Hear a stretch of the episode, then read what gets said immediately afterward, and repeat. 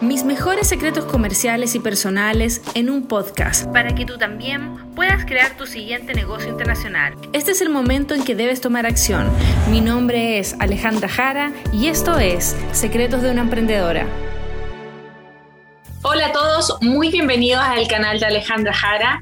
Muchas gracias por la excelente eh, recepción que ustedes han tenido de que ahora eh, Sebastián me entrevista a mí. Había muchas personas curiosas con respecto a lo que sentía yo, qué consejos podía darles. Eso no significa tampoco que no vayamos a tener invitados estrellas de este canal. Más que nunca eso va a suceder porque ya saben que ahora desde Miami tenemos diferentes oportunidades a llegar a empresarios mucho más grandes. Pero eh, viendo que muchas personas se quedaron con preguntas, aquí vamos con esta segunda sesión. Así que muchas gracias nuevamente a todos por su interés y bienvenido Sebastián. Sebastián, como ustedes ya saben, es, es el director creativo del conjunto de negocios que yo tengo. Él es el cerebro que está detrás con respecto a las marcas, a sus diseños, sus colores. Efectivamente trabaja muy de la mano con Marcelo Orlando, así que bienvenido nuevamente Sebastián. Muchas gracias Alejandra. Eh, feliz de, nuevamente de estar habilitando esta nueva sección en, tus redes sociales, que es un experimento que al parecer eh, ha tenido su resultado, ha sido muy, muy bonito y claro. Eh, aparte de esto, de la mano de Alejandra y de Marcelo, también estamos trabajando en los nuevos proyectos que tiene Alejandra eh, para el futuro. Recordarles también que ya está habilitado planningportals.com para sus inscripciones, para que se sumen a, a, este, a esta hermosa oportunidad junto con Marcelo y Alejandro, donde van a poder aprender un poquito más del negocio de las importaciones desde China. Para partir, hoy día, querida Alejandra, vamos a partir con una, con una serie de preguntas que muy probablemente van a ser necesarios no necesariamente entenderlas en el negocio de las importaciones, sino que en los negocios en general. Muchas cosas que son como patrones de equipos de trabajo, liderazgo, eh, una persona que a lo mejor está recién emprendiendo necesita saber algunos tips y acá necesitamos saber un poquito más de ti, Alejandra. Entonces, la primera pregunta del día es, Alejandra, ¿uno tiene que ser líder o jefe? Qué buena pregunta, Sebastián. Y yo creo que, bueno, tú sabes la respuesta, es líder. Em, justamente ayer estaba leyendo un libro muy hermoso y compartí en mis historias un extracto de él que decía, eh, bueno, puede ser un poco, bueno, mi mente es así, ¿ah? yo soy bastante extremista eh, porque considero que eh, ese libro me encantó y yo creo que con ese ejemplo voy a responder tu pregunta muy bien. Uno en la vida siempre tiene que tomar decisiones y no es que una decisión sea más fácil de que la otra o te vaya a ayudar a vivir de una manera más amena pero uno tiene que elegir sus dificultades para vivir. Y aquí cuando uno va a entablar un negocio, va a entablar relaciones, va a entablar una empresa, tiene que tomar la decisión si uno quiere ser jefe o quiere ser líder. Ambas traen dificultades, pero uno tiene que decidir qué papel quiere tomar. Eh, sinceramente, yo siempre voy por lo que es líder, porque he tenido también en mi experiencia eh, una parte de mí que fue jefe y fue desgastante. Todas las personas que han sido, eh, sí, como un jefe sabe que cuando uno es jefe, uno, ¿qué es lo que hace? Manda todo el rato. Eh, se preocupa de las cosas. Entonces, como uno no sabe delegar, uno siente un estrés tremendo y bajo la responsabilidad de uno de, todo lo que está sucediendo. ¿Y qué pasa cuando uno es líder? Cuando uno es líder, inspira a personas dentro de tu misma empresa a ser mejor, uno las hace parte de ese proyecto y uno empieza a tener como otra parte de uno, un reflejo de uno, trabajando en un departamento que es mejor de uno. Y puede sonar súper, a lo mejor, este, muy personal, pero yo te siento como mi brazo derecho que no tiene las cualidades artísticas que yo tengo para que tú lo manejes mejor que yo, pero a lo mejor con el espíritu y el amor que que te he dado, porque eh, ese es el camino de un líder, inspirar a otras personas, que otras personas tomen decisiones por ti, que, que lo hagan incluso mejor que tú, a lo mejor con otra visión, eh, que puedan ser autónomos, que puedan desarrollarse. Eh, tú sabes que también yo estoy, yo a nadie le pido un horario de trabajo, todos trabajan por resultados y, y es cierto, han habido momentos buenos y malos, pero ciertamente más buenos que malos, porque todos tienen autonomía, todos van, todos estamos entregando lo mejor que sabemos, todos supervisan y la verdad que si un día me pasa algo, yo creo que las cosas continuarían igual sin mí. y claro, y en ese sentido, ya entendiendo cuál más o menos cómo son las diferencias que tuve entre un líder y un jefe, eh, la importancia de tener como un, trabajo en equipo. Hay, es la importancia, como, como tú dices, hay una especie de extensión de uno mismo para que el proyecto es el proyecto y no la persona.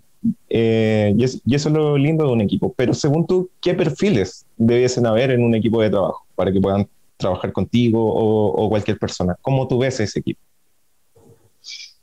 El, el, equipo de trabajo, a ver, primero que todo, cuando uno tiene que tiene una empresa y es líder, uno primero lo que tiene que tener claro que uno tiene que va a trabajar con personas, no con cosas, ni con objetivos, ni con resultados.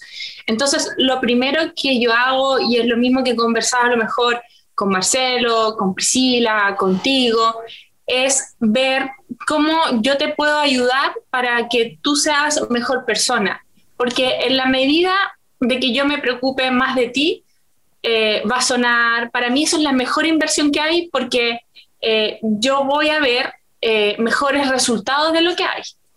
Y, eso yo lo he visto. Yo he visto un antes y un después de tu curso de autocuidado y liderazgo. hay, una, una, diferencia tremenda. Y a lo mejor antes eso no hubiera sido posible con el estrés que tenemos los lanzamientos. ¿Y cómo se elige un equipo? Un equipo Em, bueno, no sé si quieres comentar para, para que tú también cuentes cómo fue tu experiencia también con este desarrollo personal que tuviste en tan poco tiempo. Sí, es verdad. Eh, como para extender un poco la conversación, la Alejandra a mí me dijo, o sea, ¿sabéis que te va a tocar liderar proyectos? Probablemente te voy a tener a la cabeza de algunas cosas, vas a tener que tomar decisiones y necesito seguridad en ti. Eh, así que, porfa, contacta a este sujeto que te puede ayudar en esta...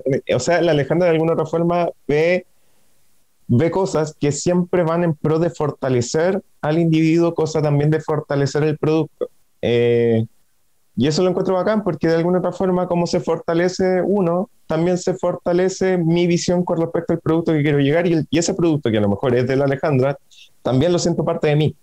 Eh, y, finalmente es un amor compartido, por así decirlo. ¿no? Y eso, eso es genial. Ahora, ¿qué siento yo? De que la persona o el, el claro, que la persona que va a empezar a trabajar también tiene que tener una mente abierta frente a estas cosas, porque muy probablemente va a, va a estar como en un estado de, negación, probablemente, y no va a querer asumir ninguna, ninguna cuestión y va probablemente a estar desentonado a cómo está remando el, todo el equipo. Eh, entonces yo siento que es fundamental también abrirse a experiencias que se van proponiendo a, lo largo del, a lo largo de la pega, también como un objetivo personal, pero también con el cariño que a lo mejor uno le puede llegar a tener a la pega.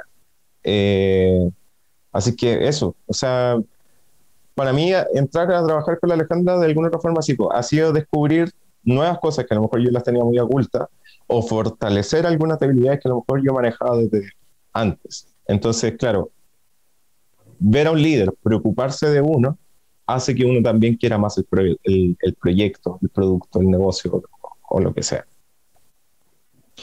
Absolutamente. Y sí, eh, es así. Em, bueno, y con respecto a tu pregunta de cómo elegir a un equipo, em, va muy de la mano con el autoconocimiento mío. ¿ah? Eh, entonces, todas las personas que son dueños de una empresa tienen que saber para qué es lo que son buenos y para qué es lo que no son buenos. Entonces, toda la gente que está en, la empresa trabajando son personas mejores que yo dentro de lo que hacen. Marcelo está preocupado de todo lo que es bueno, me aconseja mucho por su experiencia. Él ya tiene 20 años de experiencia internacional que yo no tengo. Me, me dobla. Eh, es experto en marcas célebres, lo que a mí me faltaba. Priscila, experta en ventas. Tú eres experto creativo. De cierta manera, Santiago también es experto en la parte legal. Y, y así se conforma un equipo. Básicamente, eh, con personas que resuenen contigo.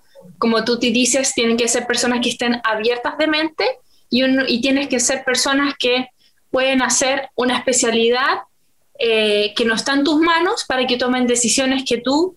Eh, y eso, básicamente yo diría que, que puede sonar cliché, pero el éxito de una empresa es contratar a personas más inteligentes que uno, con más especialidad, y yo estoy básicamente detrás eh, procurando que todos puedan trabajar. Ese es mi, es mi rol. No, hay, no hago nada extraordinario ni magia. Yo me preocupo solamente de crear un ambiente para que todos conversen, comunes y traen más resultados a todos los departamentos. Yo quería señalar de que también nuestra modalidad de trabajo es totalmente novedosa, por así decirlo. O sea, trabajar con la Alejandra, imagínense, yo estoy acá en este momento en Santiago, la Alejandra está en Miami, Marcelo está en Miami, Priscila, tengo entendido, está en Antofagasta. O sea, imagínense cómo es un ambiente laboral en esta, en esta forma, forma de trabajo, pero la verdad es que ha ido funcionando bien. O sea, conocemos, alcanzamos a conocernos estando acá en Santiago, pero, pero de, de alguna otra forma igual estamos como conociéndonos. Yo con la Priscila hemos estado hablando muchísimo más producto de esto, producto de, de los lanzamientos que tenemos, pero la verdad es que hay un perfil, como que hay un perfil base que más o menos da la sensación de que estamos todos como en el, en el mismo tono o por lo menos con la misma gana. Y eso es como bonito porque independiente de la distancia o independiente de esta, de esta forma de trabajar, eh, se genera también un ambiente laboral, sin quererlo, sin tener que estar en una oficina eh, viéndonos todos los días, sino que también se produce un ambiente sin quererlo. Así que eso es novedoso. Eh, Ale, como para avanzar de tema, eh, ¿hay algo como un, aspecto de tu vida en particular que yo me imagino que fue determinante? Tú estabas muy cómoda trabajando en China, probablemente con tu sueldo a fin de mes, así muy, llevándolo un poco a la realidad de, de cualquier ser humano, o por lo menos con pegas estables o seguras. Eh, pero hay una frase que a mí me quedó marcando que es como, ¿sabéis qué? Yo decidí bajarme de los tacos y ponerme las zapatillas. Y esto significa hacer un cambio de vida, o sea, eh, renunciar básicamente a esa vida estable y segura, sino para ir a alcanzar como los propios objetivos, lo, como lo, lo que uno realmente quiere. Entonces ahí quiero andar. Es la importancia de hacer lo que a uno le gusta. ¿Qué importancia para ti es eso? ¿Qué, qué importancia le das? Bueno, ese es verdad. Mi, mi, proceso fue al revés. Eh, yo a muy corta edad, como tenía esto, trabajaba para grandes corporaciones, importando, haciendo negocios internacionales, empecé a usar tacos y a los 30 zapatillas, porque ahí ya estaba consolidada como emprendedora y estaba y estoy actualmente muy comprometida más que con las corporaciones, grandes empresas, en ayudar a emprendedores, a personas reales y naturales que necesitan aprender a la perfección eh, el modelo de negocios de, 6M, que son las importaciones con marca propia. ¿Y qué es lo que pasó? Eh, pasó lo mismo que le sucedió a un, millón de personas ahora con la pandemia, pero digamos que yo lo viví eh, hace tiempo, mucho tiempo atrás. Yo quiero, a ver, ¿cuándo me bajé en los tacos? Yo creo que 100% me bajé en el 2018 con la bancarrota. Y mm, básicamente yo creo que muchas personas me, me van a entender porque era pero no es así. Eh, llega un momento en la vida donde uno eh, se da cuenta que uno no puede seguir trabajando para vivir o vivir para trabajar, que hay, uno quiere una vida, uno quiere calidad, uno quiere tener tiempo para otras cosas, para leer, para tu familia, para tener vacaciones, para desarrollarse. y llega un momento en que uno ya no puede ocultar sus talentos, no tiene que aceptar la maestría y es un proceso eh, muy duro, porque como tú lo decías, es algo con que uno se sentía muy cómodo, uno lo conocía muy bien y era el momento en que dice, wow, o por lo menos en mi caso, wow, ahora tengo que ser profesora y es como eh, pasar de una ejecutiva, de una closer, de una negociante internacional a una profesora de comercio exterior, era un poco así como intimidante, era como lo sentía poca cosa. Entonces, eh, dejar de cerrar contratos de millones de dólares por la docencia, por ayudar a otro, fue algo que te da mucho miedo, pero llega un momento en que uno ya no puede ocultarlo, uno dice, se estabiliza un poco dentro de este miedo, de esta tormenta, y comienza el trabajo de, de tocar tierra nueva, de ayudar a otras personas, empieza a acomodarse, a salir de la zona de confort, hacer esto, lo otro, esa conferencia, tomar esa llamada, mandar ese email para empezar en este camino que es del emprendimiento, que es realmente incierto. Pero como te digo, cuesta mucho y me costó mucho. Yo creo que me costó, me lo estuve cuestionando sinceramente dos años porque em, son muchos vaivenes. No hay, no es un trabajo o no es una apuesta en la vida en que uno diga eh, lo pago por adelantado para que te dé resultados positivos. En el camino al emprendimiento uno trabaja sin seguridad o sin certeza de que las cosas se vayan a retribuir y entregar. Entonces es un constante eh, estrés y si uno no aprende, como decirte, a bailar debajo de la lluvia de la vida que va pasando, eh, empieza a ser eh, difícil. Y ese es el proceso que, que pasó en el 2018, en donde yo cambié la vida ejecutiva de los tacos a la zapatilla, porque ya era muy grande mi deseo de compartir lo que sabía, de formar la academia. Empecé con estas clases, conferencia online, lo que después desembocó es en ser actualmente eh, el curso de importaciones más vendido de Latinoamérica. Oye, hablemos un poco entonces de los miedos, pues. Eh, me parece que cae de cajón, porque probablemente hay, hay muchas personas o emprendedores que a lo mejor se están cuestionando, preguntando, los momentos igual no están fáciles, hay una pandemia por medio, eh, Chile tampoco que está como muy estable, tanto social como políticamente. Entonces muchas personas se están preguntando así como, ¿qué, qué voy a hacer? Eh, le están dando vuelta como al, a ese primer paso, ¿cachai? Entonces, ¿cómo un, un individuo que se quiere lanzar a emprender o quiere lanzar su propio negocio, eh, ¿cómo lo hace? ¿Cómo lo hace para vencer ese, ese miedo y también vencer de alguna forma ese primer paso? Sí, absolutamente. Hay muchas técnicas para afrontar ese primer paso, pero en modo general es, primero, las personas que quieren emprender o que tienen la necesidad de emprender, es algo que ya que que tienen este sentimiento en el corazón. Por eso yo digo que el emprendimiento comienza en el corazón y termina en el corazón. Eh, ya no pueden seguir tapándose los ojos, ya no pueden estar eh, intercambiando tiempo por dinero. Ya están cansados de tener a lo mejor un trabajo que no está acorde a su vida, a sus sentimientos, que no les dé eh, tiempo para la vida familiar, que los tienen estresados, que lo tratan mal, que les pagan mal. Eh, entonces, básicamente, el empuje número uno, aunque no lo creas, eh, las crisis económicas existenciales son los que llevan a la gente a emprender. No hay nadie que haya estado nadando en dinero y que diga voy a salir a emprender. Y si hay uno que me lo avise porque lo entrevistaría. Eh, entonces son esos momentos eh, donde se nos rompe la, tranquilidad, cuando nace la desesperación, donde eh, llega las ideas, llega el golpe de luz y uno lo ve como muy lejano y uno se pone a emprender. Yo estaba en la bancarrota y como no, estaba la bancarrota, ya todo lo que era como mi mundo de seguridad se había roto, empecé a dar clases y ahí llegó la luz. Es muy sabido que hay mucha gente que, que ha tenido problemas, ejemplo, el creador de WhatsApp que no, no podía eh, comunicarse con otro país y inventó este sistema de mensajería.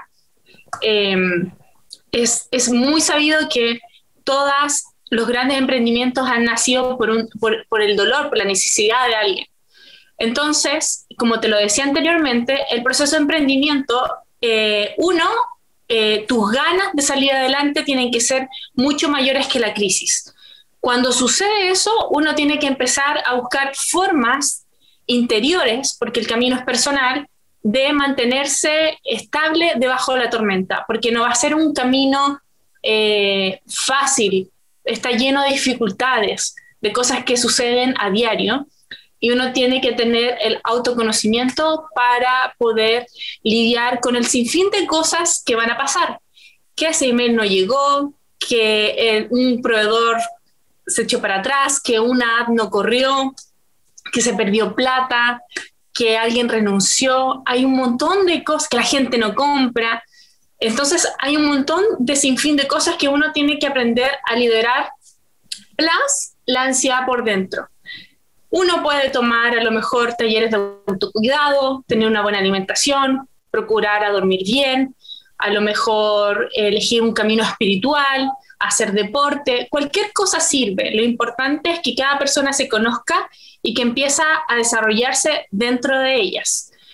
Y básicamente, ¿de dónde vienen estos miedos? Uno viene de esos miedos porque como está en la zona de confort, mm. uno cree que cuando va a emprender se va a morir.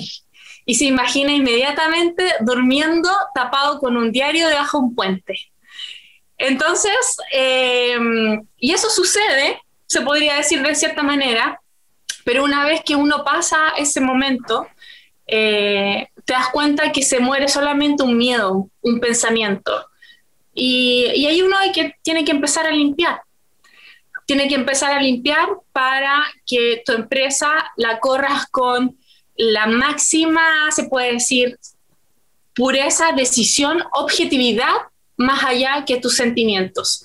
Yo por eso siempre no he parado de tener eh, mucha preocupación en lo que es eh, mis sentimientos, mi forma de pensar, en hacer deporte, me cuido mucho, porque en la medida que yo tome decisiones por el bien de todos y de la empresa y no por mi beneficio propio, yo creo que las cosas van a caminar eh, mucho más rápido. Eso yo creo que pasa mucho hoy con los emprendedores. Eh, para avanzar se necesitan romper esos miedos y, si a alguien le quedara todavía a lo mejor eh, cuestión de cómo se hace, uno siempre tiene que tener esa mentalidad de ganador. Y si vienen tiempos malos, si quiebran, uno, si ustedes nunca se rinden, nunca van a perder. Va a ser un camino nuevo. Y si tienen como un fracaso, no lo vean así, sino que incluso cuando están en el suelo están aprendiendo. Mm. Eh, eso tienen que tenerlos muy claro. Lo voy a repetir de nuevo. Los emprendedores, se podría decir, no pierden, aprenden. Y eso es lo primero que tienen que tener claro. Entonces, eh, a modo resumen, yo diría que para romper los miedos, uno es reconocer o darse cuenta si es el momento preciso en donde ya te llegó el agua al cuello y ves que eh, quieres hacer algo más de tu vida. Dos, eh, si es el momento oportuno para comenzar un camino. Tres, ver en qué nivel estás tú de mentalidad y emociones para que puedas crear eh, un negocio o una empresa donde vas a trabajar con más gente y que va a estar al servicio de la humanidad o de las personas. Está muy comprobado que las que las empresas o los negocios que están, eh, que solucionan una mayor cantidad de problemas son las más exitosas. Y tres es eh, recordarse siempre que uno no pierde, no fracasa, sino que aprende. Por, si uno va combinando o tomando aunque sea una de estas, eh, va a empezar a encontrarle sentido a los va y vienes del mundo del emprendimiento.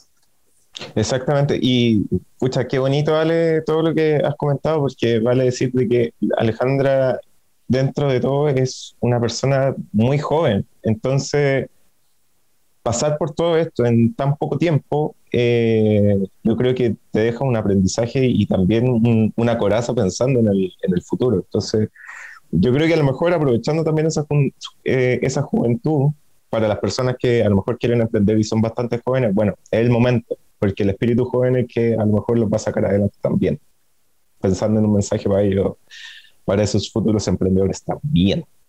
Y una de las cosas que también eh, recuerdo haber, haber escuchado de un, de un amigo, eh, él, es, él, es, inmigrante, me acuerdo que él me dijo, mira, el emprendimiento tienes que verlo de, las dos, de dos formas. En tu caso, que a lo mejor estás cómodo y estás seguro, dices, no, qué miedo de emprender porque a lo mejor te vaya a quedar sin nada. En mi caso, que vengo de fuera, yo tengo que decir, loco, tengo que emprender porque si no me voy a morir de hambre. Entonces, depende de cómo uno lo vea, uno puede ir superando esos miedos como, como todo lo que tú mencionas, Ale. Eh, hay una de las, una de las cosas que, que mencionaste ahora en, las preguntas que también uno tiene que hacer un cambio de hábito y un cambio de vida. Eh, no, es, no solamente pasa por dormir bien, sino que pasa también por un estilo, eh, cómo como, cómo me levanto, a quién le estoy dedicando más tiempo. Entonces, sabéis que hoy día es súper fácil caer en el multitasking, multitasking, por así decirlo, y creemos que es maravilloso hacer el multitasking.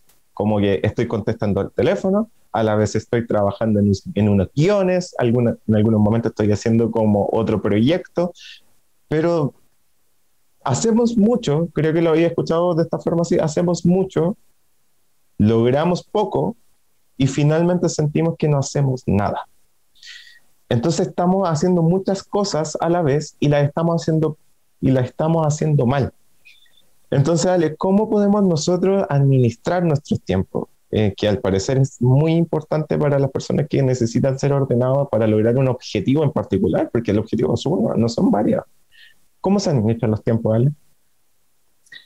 Mira, lo primero que uno, aquí es, es el trabajo de un mito y por eso eh, eh, yo se lo retribuyo mucho al, a lo que yo he hecho con mi desarrollo personal, que son romper creencias. ¿Por qué? Cuando tú te das cuenta, em, cuando un emprendedor ha llegado mucho más alto o mucho, con mucho más éxito que en otro, em, simplemente es porque otra persona tiene una, una, mentalidad mucho más abierta y ha entendido que trabajar mucho no es lo mismo que obtener mucho dinero. Imagínate, a mí me pasa, a mí me falta mucho por crecer dentro de mi mentalidad. Una hora de Alejandra Jara, si yo no trabajo una hora, yo pierdo mil dólares. Si Elon Musk no trabajara una hora, pierde un millón de dólares. Y somos dos personas en este mundo, los dos vivimos en Estados Unidos, él tiene su base lanzacohete aquí en Florida también, pero eh, esas diferencias en que puede ser como yo y otra persona o y otro de los grandes, es primero eso. Un emprendedor siempre tiene que estar pensando en cómo lo puede hacer más rápido y eficientemente. Y muchas emprendedores caen en el circuito. Yo también creí en eso, por si alguien no lo sabe, yo también tuve que entrar a terapia por trabajo lica. Eh, caer en el cuento de que por más trabajo que se hace, más plata se gana. Y ese no es el pensamiento correcto, sino que es cuál es el mínimo que yo puedo hacer para obtener ese resultado. Eso es lo primero. Lo segundo, bueno, hay que dividir los tiempos entre el tiempo personal y el tiempo empresa. Y el tiempo empresa hay que dividirlo por bloques. Muchos de los emprendedores eh, creen que multitask es contestar el teléfono mientras responden email. No es así. Hay que tener una organización. De 9 a 5 voy a estar, no, suponte, de 9 a 10 estoy en reunión con mi equipo. De 10 a 11 respondo email y eso es.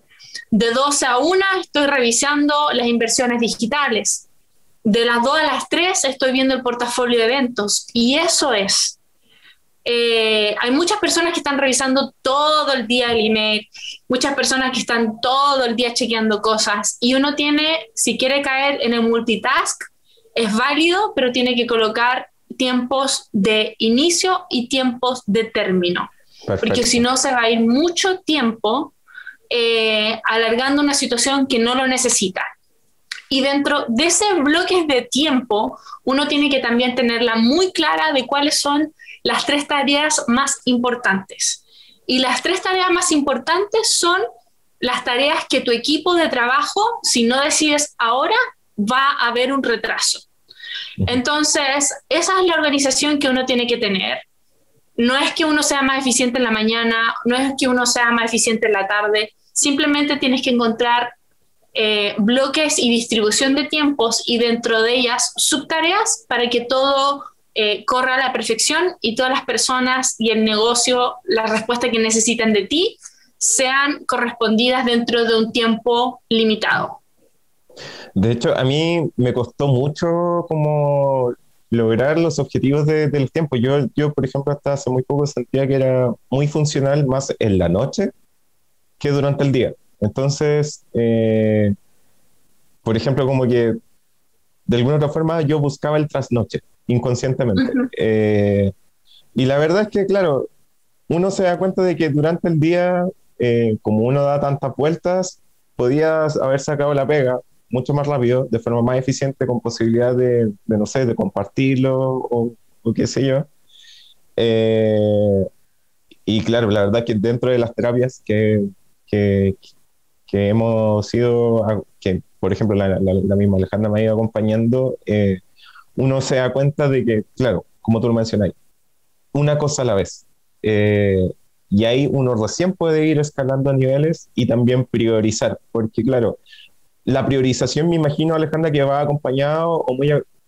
debe ir, me imagino, debe ir muy acompañado a las metas que uno quiere lograr con, con el negocio. Entonces, Pucha, probablemente la, prioridad va a ser, voy a dedicarme de esta hora a esta hora a mi página web y al último voy a tener que hacer la cama, por ejemplo, porque depende mucho eh, en qué objetivo quiere colocar uno las cosas que uno quiere lograr. Y bueno, la, cama probablemente se va a tener que hacer un poquito después, pero, pero priorizar, la, priorizar la, mente.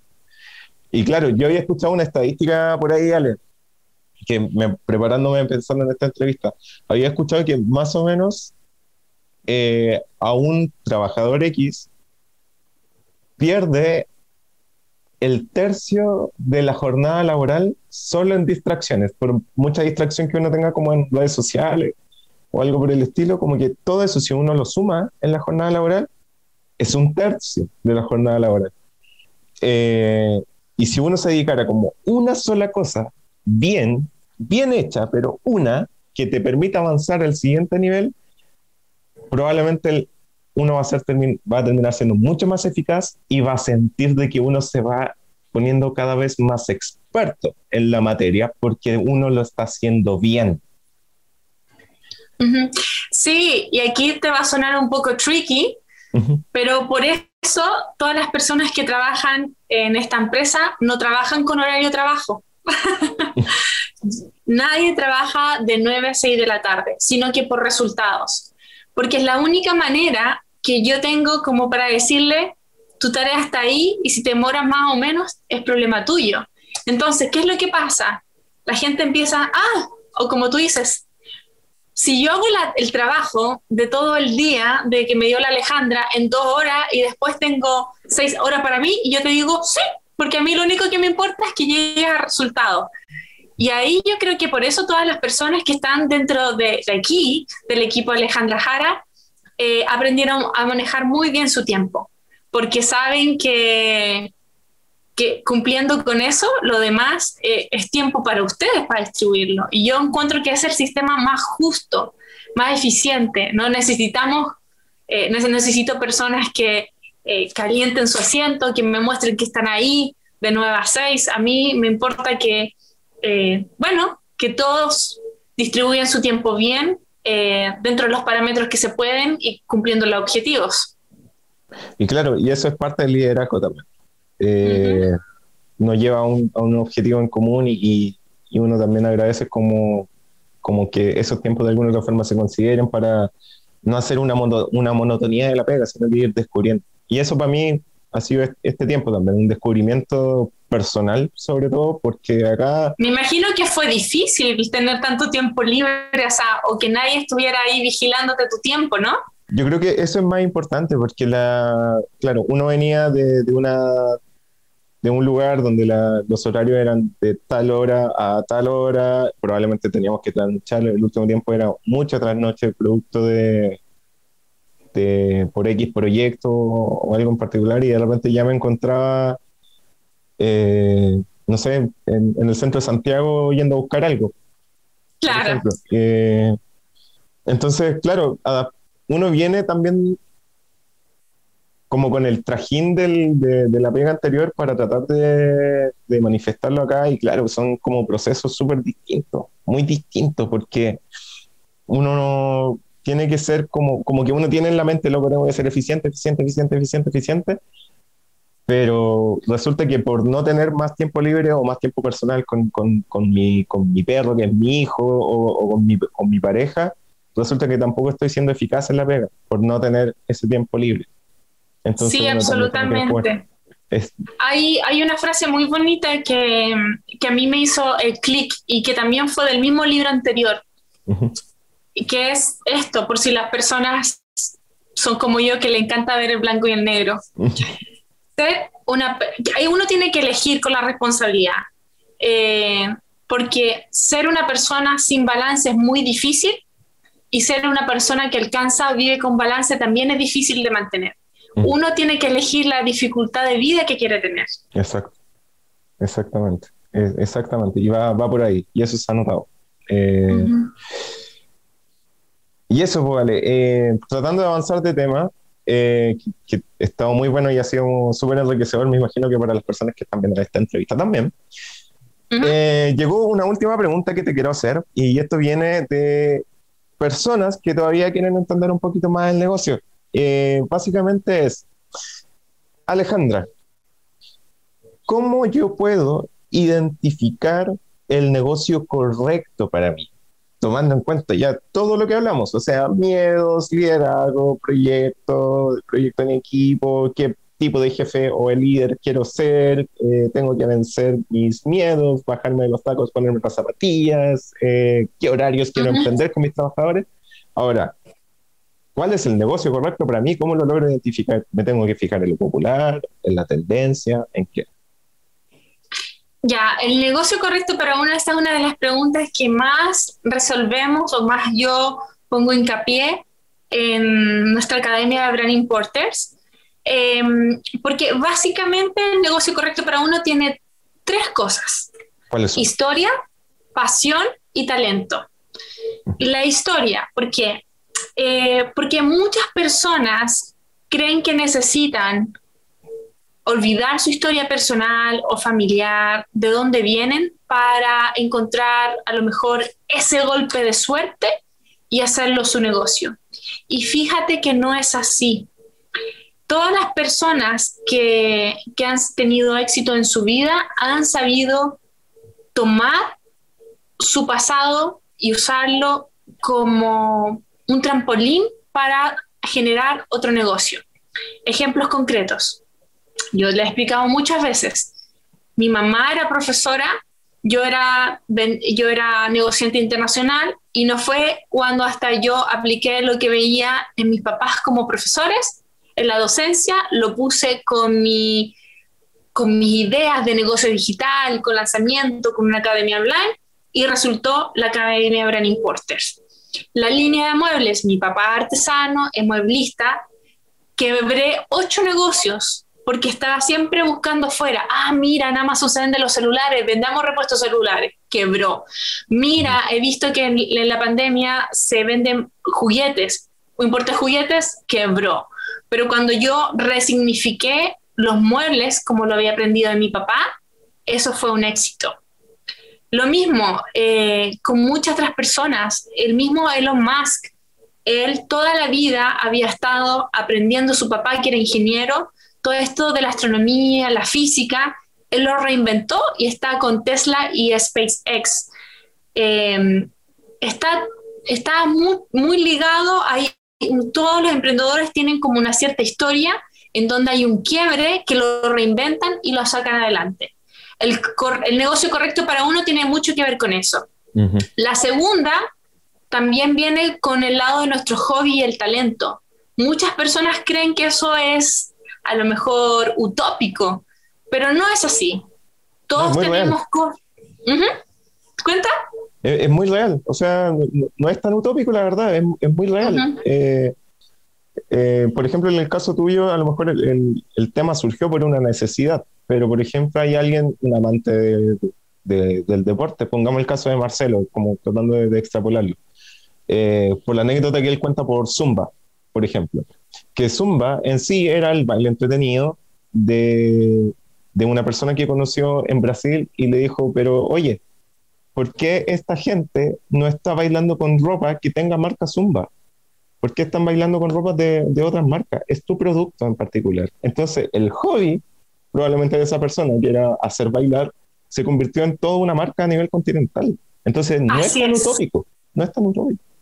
Así es. Entonces, por lo mismo que yo creo mucho en que si las personas se dedicaran a monetizar sus hobbies o sus talentos, les iría mucho mejor. No se necesita ir a buscar cosas afuera para, para hacerlas rentables. Eh, y el tercer punto es la pasión, porque a veces hay personas que tienen varios talentos, pero no les apasiona, y eso también está correcto.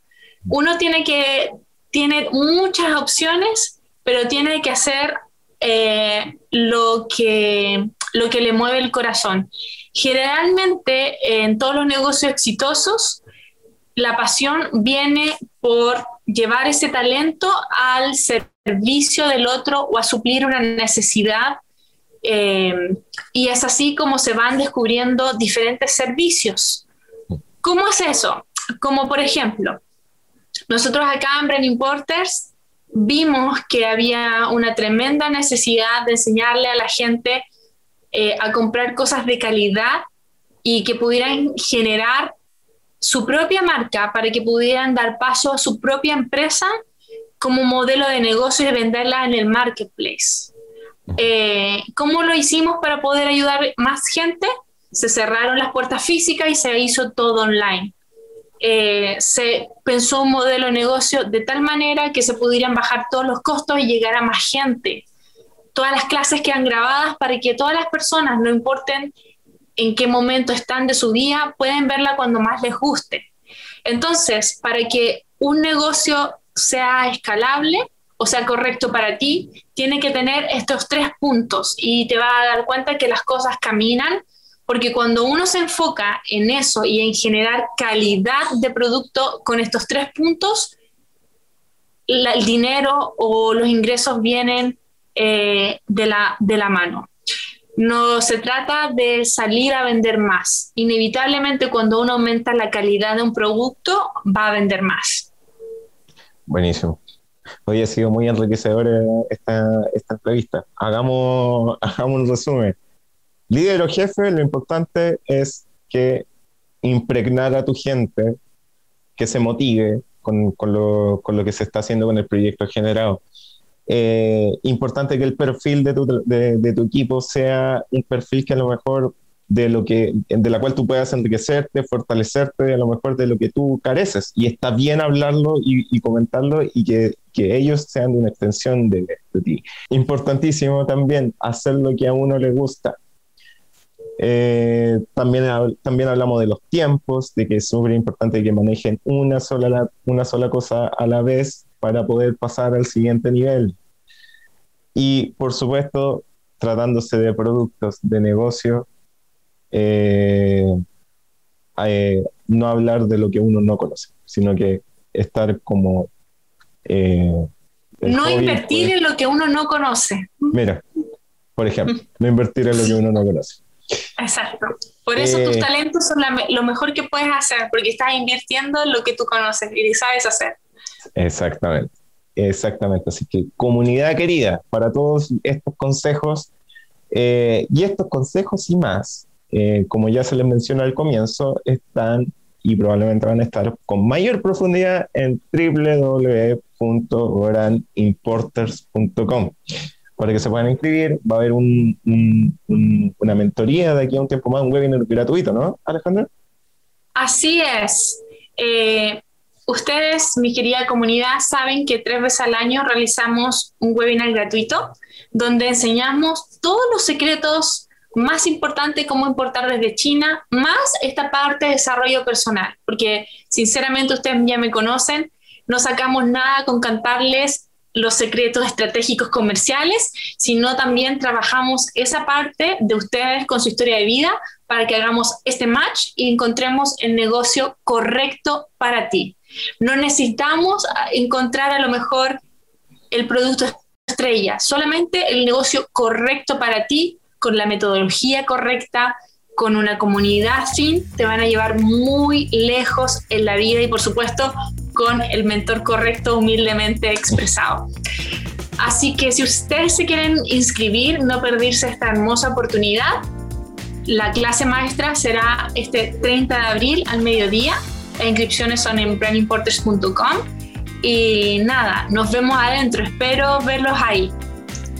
Maravilloso, gente. Eh, bueno, esta fue una nueva entrega de la nueva sección que estamos estableciendo con Alejandra, tanto en Instagram, tanto en YouTube, tanto en Spotify, donde van a poder encontrar las entrevistas completas. Recuerden siempre de que sus preguntas las pueden hacer llegar tanto en los comentarios de Instagram como la de YouTube. Nosotros los estamos leyendo. Así que va a ser en otra oportunidad. Eh, nos veremos pronto, querida Alejandra, también. Así que un saludo para todos y recuerden www.brandingporters.com. Esto fue Secretos de una Emprendedora. Gracias por escucharme. Comparte este podcast si te gustó y recuerda seguir a Alejandra Jara en tus medios sociales. Nos escuchamos la próxima vez.